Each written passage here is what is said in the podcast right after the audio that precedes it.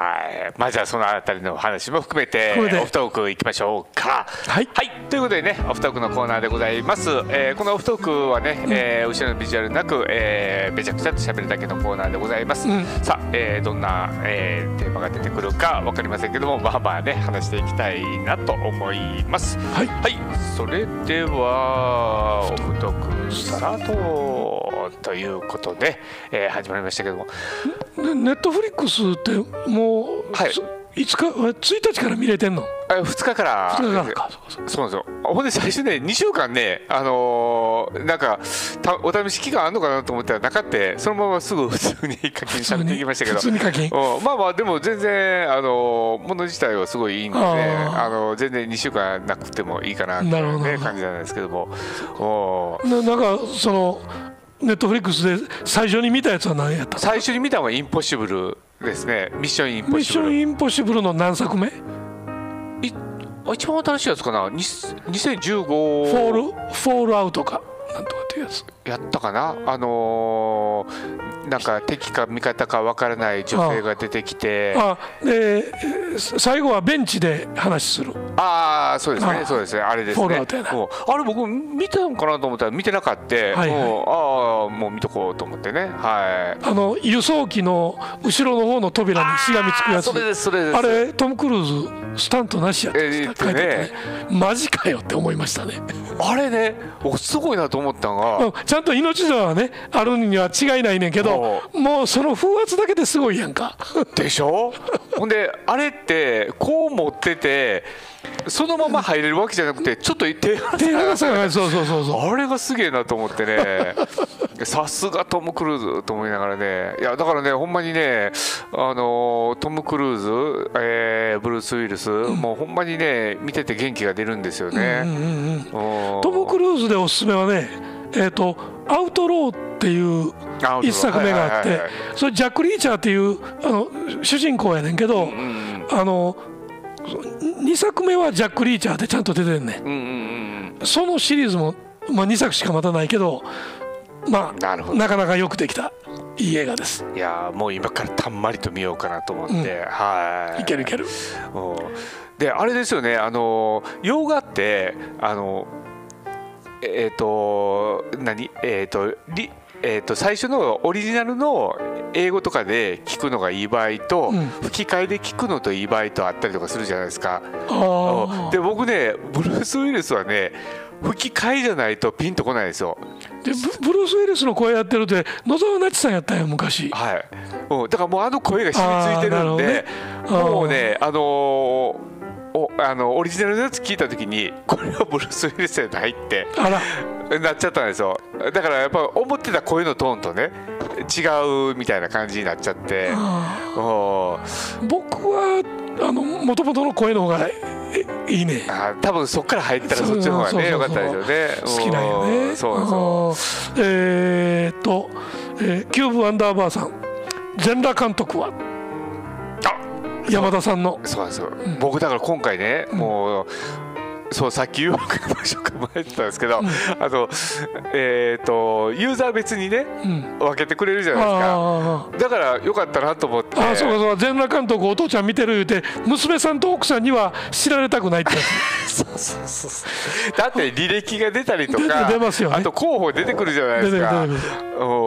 でもあれって別にパスワードなかったと思うんでうんまあ見よう思ったら見れるわな。ちょっとだからね なんやろ公の場やからちょっと難しいなどのタイミングでどう見ようかなと思ってるんですけどね、でも全裸監督のそのあのお話そのものっていうのは差別あのいわゆるあエロ映画に対する地位の低さとか何かにどう対処していくかっていうんやけどそのモデルとなったあのエロ映画の監督はひどいやつやで。女性を女性とも思わんっていうかあのほんまにあのえっ、と一個なんか抜けてるっていうか、はいはいはい。お前それあかんやろということをずっとやってきた人やからどうも賛成できへんのよ俺。うんどっちかというと。まあまあ俺が言うのもなんやけどさ。だからあれですよそこを美化されちゃったらみたいなところありうん、そういうところはあるからね、うん。うん、ルーリー・ルーさん BTS のメンバーの誕生日に、えープルージュ・ハリファ借りでハリファ借りて広告出したんですよ。中国人ファンが1000万円かかるらしくてびっくりです。ああこれねもうね BTS のねメンバーの誕生日ってねもう半端ないね。あの普通に誕生日プレゼント送るなんていうのはもうもうあのー下の下なんですよ。うん。だ目立たないとダメっていうのがあるんでもうねあだからあの一番えーっとあそうそう看板をあの駅看板をうんジャックするのはこの BTS あたりから始まってるんですよ。あの来年のねはい。11月1日、い、やはい。今年や今年、はい。今年の11月1日。スマタブベタトーク、はい。10周年おめでとうっていうやつを駅広告に出すっていう。あの自作自演で。自作自演でね。自作自演で炎上するっていうやつ。いやいやほんま。いやだからもうそれぐらいねやってだからその BTS のその流れがあるから、韓国系のねあのーオーディションを受けて、うん。で、えー何日間かこうあ何ヶ月間かこう一緒にいて最後ねメンバーが絞られていくっていうね。だから推しメンを、えー推しながら最後、えー誰になるかみたいなねあの k p o p 特有のあのープロモーションのやり方があるんですけどね。その時とか、あえーでもそうなんですけどもその推してる子用に、えーどれだけあのーその、えープッシュできるか？それ新手の？ガチャちゃうの？えっ、といやもうガチャっていうかなんやろうな。そうそう課金システムやんかそんな完全に。自分から入っていくやつうん。まあでもその自分がそれの金額を決めて決めていけるからね。からね。いいいいやろうとは思うけど。だからそれで、えーそれはやってそうやけどいくのでだ例えばその一看板もそうですし、であとえっ、とね SEO のうん。能力がファンってすごい高くてどうやったらその推しメンがえっ、とツイッターとかいろんなものにこうトップに上り出てくるかっていうのを、もうみんなでこうやったらいいって言ってそのファンの間でやり取りされてるらしいんですよ。なるほどね。うん、だからどこの SEO よりも強いって言われてるんですよね。うん。まあそれだけ人がたくさんおるからね。そうそうそうう。ん。まあまあいいねが上がれば上上がるからね。そうそう。うん。だだからあのえ日本のあの JO1 かな、うん。もうあれもかなりそれがあったみたいで。なるほど。おへええらいことになってきてるね。まあほんで BTS とかになるともう中国人のファンとかがねもうはえー、キョブさんジャッキー、えーサモハンユンピョウも吹き替えなんかな。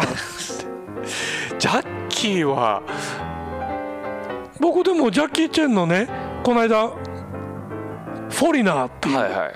復讐者っていうはい。日本大ついてるんやけど、イギリスに住んでいる、えー、と中国の老人や、60代っていう設定で僕と変わらんぐらいのあの60代半ばぐらいやね。うんうん後で分かんねんけど、うんえーなんかパン屋さんを経営してんねんけど、うん娘さんをテロの爆破事件で亡くすんあはいはいはいで復讐を始めるわけでー。ベトナム戦争を経験した特殊部隊員やね。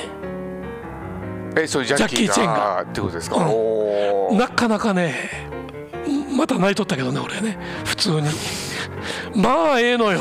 また涙腺涙腺なんですね。あほんでね。そのいわゆるあのベトナム戦争当時のその南ベトナムで、えーアメリカ軍と共にあの特殊部隊で戦って、えー逃れて、えー、とタイへ行くんやけどその時に他の娘も亡くすんよね。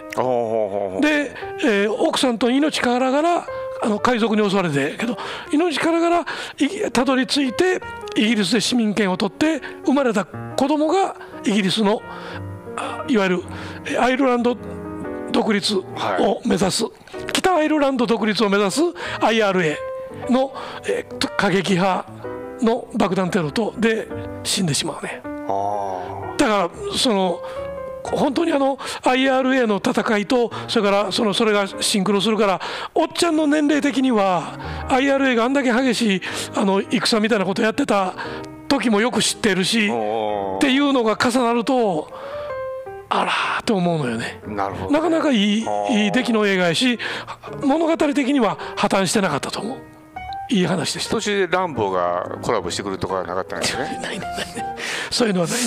あのと年寄りの戦い方やねんけどキレはまだ残ってるという。なるほどね。うん、で悪党役があのピアーズ・ブロスナンあのいわゆる副総理やねんけど元 IRA の過激派のシン・フェインっていうのはまあ言うてみたらテロ組織ではあったけども今は政党やね。ん今はねちゃんとした。政党やねんけどその中の無理やり抑え込まれた過激派による犯行なわけやけどそこがどうも怪しいあー。まああんま言うとネタバレになるから。ね。それを追求していくのがジャッキー・チェン。えー、なんていうタイトルでしたっけ？えー、とフォリナーやったとトリナーね。あまあ、あのイギリスの外国人という意味やと思う、はいはいはいはいはいおちょちょっとあれやな、うん。チェックしてみずーっとチャイナマンって言われてたから。でもイギリスの市民権を持ってんのよ。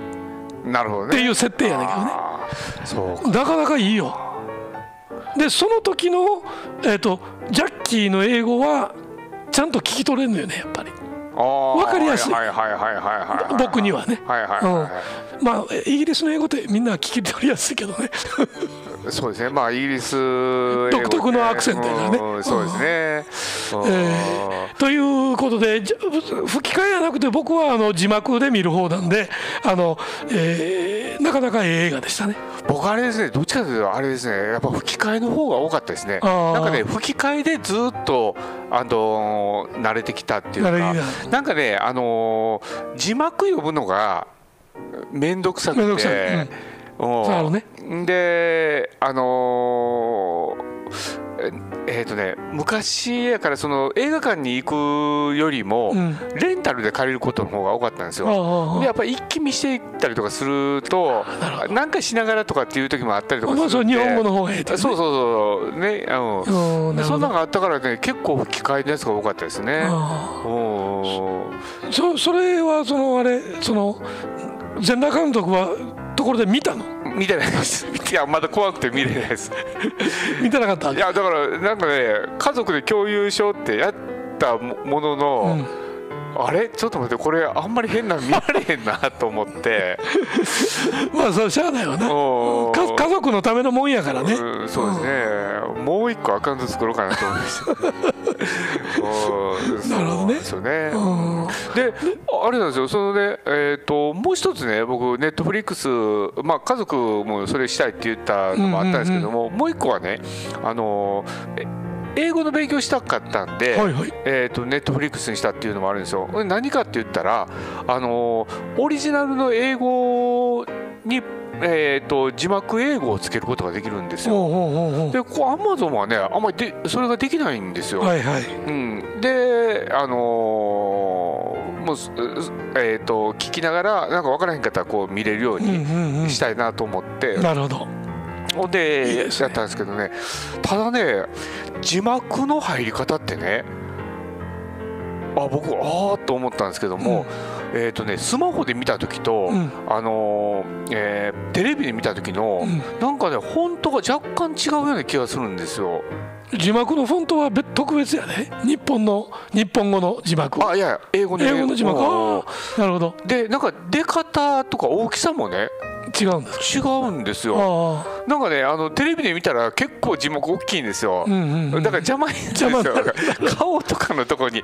だからもうちょっと配慮せよっていうような出方なんですよなるほどね。だからあれうんひょっとしたらあのネットフリックス用に作られてるのかなと思って字かもしれないね。幕が。そうかもしれませんね。それ用にサービスを提供してるっていう。あーそうそうそうそう。だからねあのあそうそう。それで今回ねあの1個ダウンロードしてね、うん。見ててあえーっとダウンロードして聞いたら日本語で流れちゃったんですよ。あれ？あしまった。英語のやつでダウンロードせなあかんかったんやと思って、うんうんうん。でも見たらちゃんと字幕のとこのオプションがあって変えれるようになってるんですよ。だから1個ダウンロードしたらちょっと DVD の時とは違うなと思って。DVD の時ってあのえっ、と ほんまやったらあかんですけどえっ、とリッピングして、ね出す時ってどっちかにしとかなあかんですよね。でそれがの感覚があったからなるほど。あーと思ったんですけどあちゃんとあネットフリックスのいけるわダウンロードでもと思って。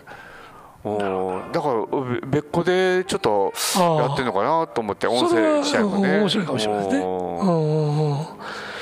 そうか。僕はあのえっ、とそそれとね、えーと「ジョーカー」っていうのを見たんです。あれね僕も見よう思ってまだ見てないもうですよ。絶対おすすめ。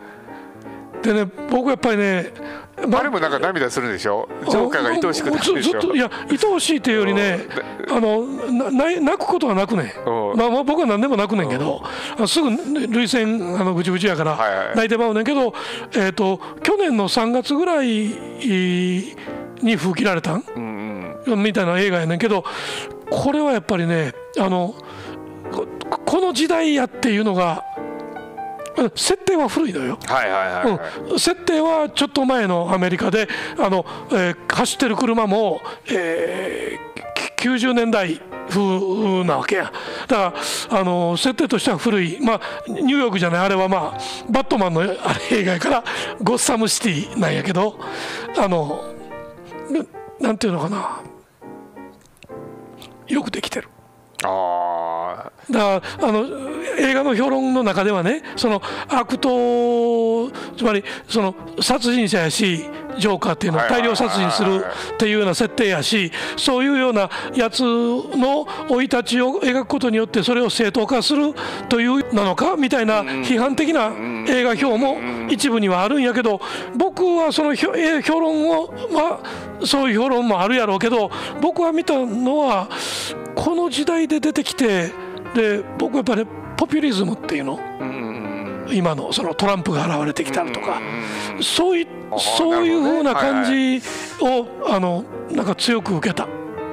はいはいはいはいはいはいだからあのージョーカーは、まあ、そのジョーカーっていうやつは一人なんやけどジョーカーっていうのは大衆の中に潜んでいるジョーカーらしきものの象徴みたいなこととしてはなんか出てくるっていうようなあの確かにジョーカーは一人の人間としておるんやけどでそいつのかわいそうな生い立ちもそうなんやろうけれどもなんかなんていうのかな。よくよく作ってあるなというふうに思ったね。それと今のいわゆる、えー冬持てるものと持たざるものの格差の広がりがどんどん広がっていくっていうことであったりとかその中でポピュリズムと言われるようなものが現れてくるものとかね。なんかそんなものも含めて。で、えー、と弱者を救い上げようとしない世の中であったりとかっていうようなことが書かれてるからこれ今やなって本当にあの考えさせられる映画でしたね。ジョーカーは。うん。なんかあれですよね。そうやってあのいろんな方面から角度から見れる映画ってやっぱりいいですよね。うん。うん。なんかあの絶対これが全部見えてしまうものってあの昔はそれが結構あのそれで良しとされてたところがあるんですけども、うん。うん。今ってなんかあのそれじゃあダメみたいな一つの映画で、えー、と両方の見見方ができるようになってないとっていうところがあるんですよね。うん。だから「鬼滅の刃」とかもそうで、うん。あのーあれなんで結構人気あるかって言ったら鬼の過去なんで鬼になったかっていう経緯、うんうんが、えー、とフィーチャーされる、うん。でも実際には鬼になってるから人もいっぱい殺してる、うん。うん。じゃあ鬼やっぱ悪いや。ん、うん。でも実際過去はこうやみたいなね、うん。えーとこの両方の意見が、うん。こう、えー見えてくるっていうのがやっぱり今の一つはトレンドなんかなっていうのは思いますね。うん。だあのそれは僕もあの、えおその通りやと思うね、うん。だから桃太郎って鬼退治の話やったんやか ら僕ほんまにあのその「あの鬼滅の刃は」ほんまつまみ食いしかしてないけど桃太郎じゃんってやっぱ思うねんや。で、えっと桃その今の桃太郎ね。昔の桃太郎は鬼悪いやつ。鬼あは退治する。だけど見方変えたら平和に暮らしてる鬼の島にえっとお前お前らええ暮らししてるやんけいうことで家来連れて行って鬼ボコボコにしてえーなんか宝物をも持ってくるわけでしょ？はいはいお桃太郎っていうやつは。さあかんその見方は今物産が言うたそのえっとそのメタ思考で見たらおとぎ話もうん。いおとぎ話ではなくなるよみたいな ところになってくるっていうのはそそのあの「鬼滅の刃」もさ僕僕が思ってるのはそのあの今やなと思ったのは、えー戦うのは鬼でなくなるために戦おうとしてる。そうね、普通の人間になるために、もう血みどろの戦いをするわけや、うん。そしたら目的は普通の人やねんや、あはいはいはいはいなるほどね、うん。はいはい。目的は普通のその目的地っていうのかな。到達点は普通の人にもかかわらずこんだけ血みどろの戦いせんとあかんのかっていうところが今やなって僕は思うねんやなかなか普通に戻られへんわ普け通に戻れるかっていう。普通じゃないやんっていうやつ。だって子供食堂が普通にあんねんで。そうですご飯食べられへん子供たちが。それがフィーチャーされてるのもなんか変な感じですもんね。ほんまになだからい今今やなってやっぱり思うのはそういうところがかぶさってくるっていうこと。あそうですね。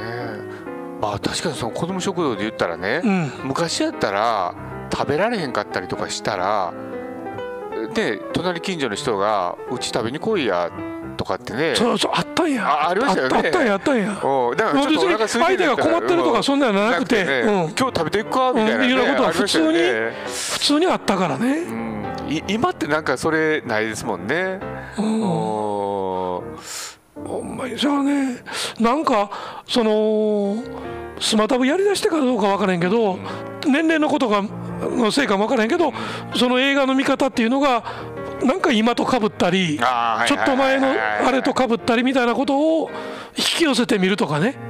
だからそんなような見方をししてしまうのにそのジョーカーに気づかされたっていう。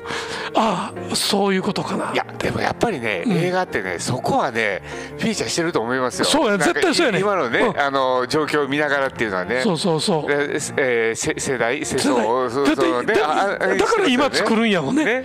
作る人たちは今作るのはなんでこれ今ぶつけてるんやっていうのはそういうのがあるからやからね。ありますね、うん、それがあの裏の裏の裏の裏のテーマかもしれへんし、はいはいはいただ単に裏のテーマかも分からへんけど絶対そこに何か込められたものがあると思うのよね。そうですね。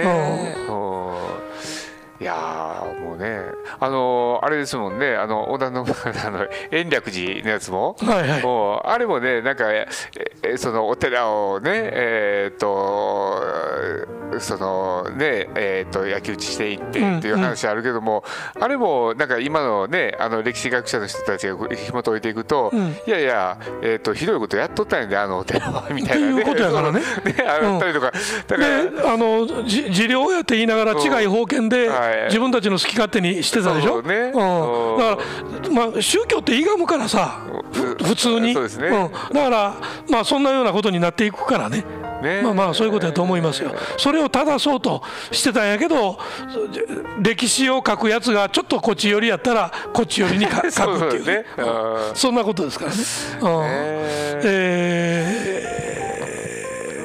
ーっと、えー、キューブさん字幕は好きですけどテレビで見るのにああ、はいはいはいえー、キューブさん少し昔の DVD だと字幕とオリジナルの音声のやつは5.1チャンネルだだけどだけど吹き替えは2チャンネルというのが結構あったので字幕の方をよく見てる気がします。あなるほどね。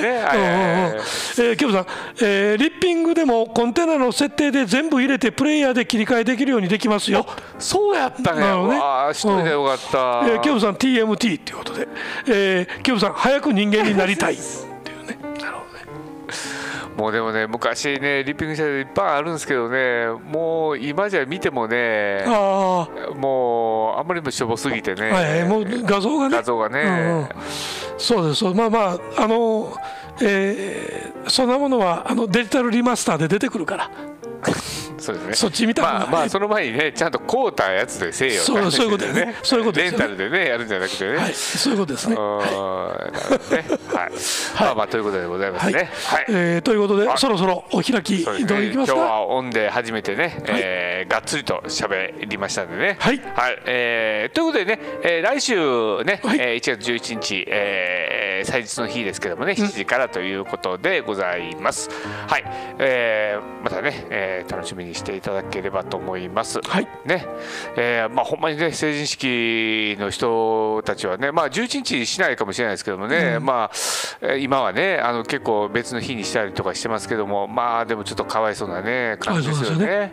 でもその中でさっき言ったみたいにねうん、YouTube とかはいそうですね。TikTok とかではいなんか自分たちなりの成人式みたいなことがネットにあふれるとちょっと心強いかなと思ったりしそうですね。ますね。はい、えーということでね、じゃあ終わりましょうか。はい。はい。それでは皆さん今日もありがとうございます。それでは皆さんおやすみなさおやすみなさい